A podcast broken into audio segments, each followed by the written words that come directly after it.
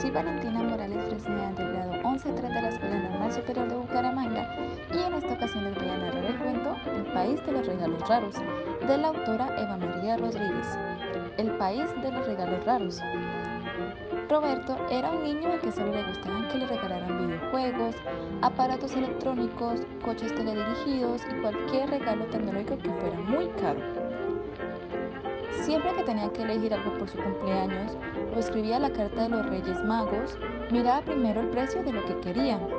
Un día, en la víspera de su cumpleaños, mientras dormía, Roberto tuvo un sueño realmente extraño. Soñó que él y su familia se mudan a un extraño país llamado el País de los Regalos Raros. En su sueño, Roberto se despertaba rodeado de pequeños paquetes y empezaba a abrirlos todos. Seguro que esta caja contiene el teléfono móvil o una videoconsola nueva, dijo Roberto. Pero cuando abrió la caja se encontró un extraño objeto rectangular, lleno de dibujos extraños y colores llamativos que al abrirse contenía cientos y cientos de finos objetos también llenos de símbolos y colores. ¿Qué será esto? preguntó Roberto. Por más que lo miraba, no conseguía saber para qué servía. Así que abrió otro paquete el contenido era muy parecido, solo que un poco más grande, de modo que seguía y seguía abriendo paquetes sin descanso, pero en todos había siempre lo mismo. Empapado de sudor, Roberto se despertó como si de una pesadilla se tratase.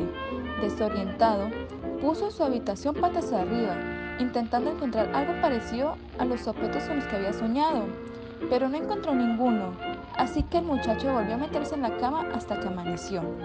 Por la mañana Roberto bajó a desayunar. Su familia le esperaba con un suculento desayuno y un gran paquete en la mesa.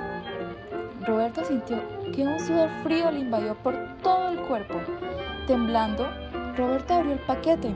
Dentro había un montón de objetos como los que había visto en su sueño, todos del mismo tamaño. Tenían dibujos de animales, plantas, planetas y otro montón de cosas que a Roberto le eran familiares. ¿Qué es esto? preguntó Roberto confundido.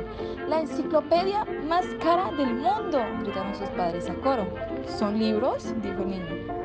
Claro que son libros, dijo su padre, pero también hay videos y material interactivo, juegos para que disfrutes aprendiendo muchas cosas. Uf, por un momento pensé que me había vuelto loco, dijo Roberto aliviado. Desde ese día, Roberto sueña cosas increíbles que aprende mientras juega con su nueva enciclopedia. Es increíble la cantidad de cosas que se pueden encontrar en los libros.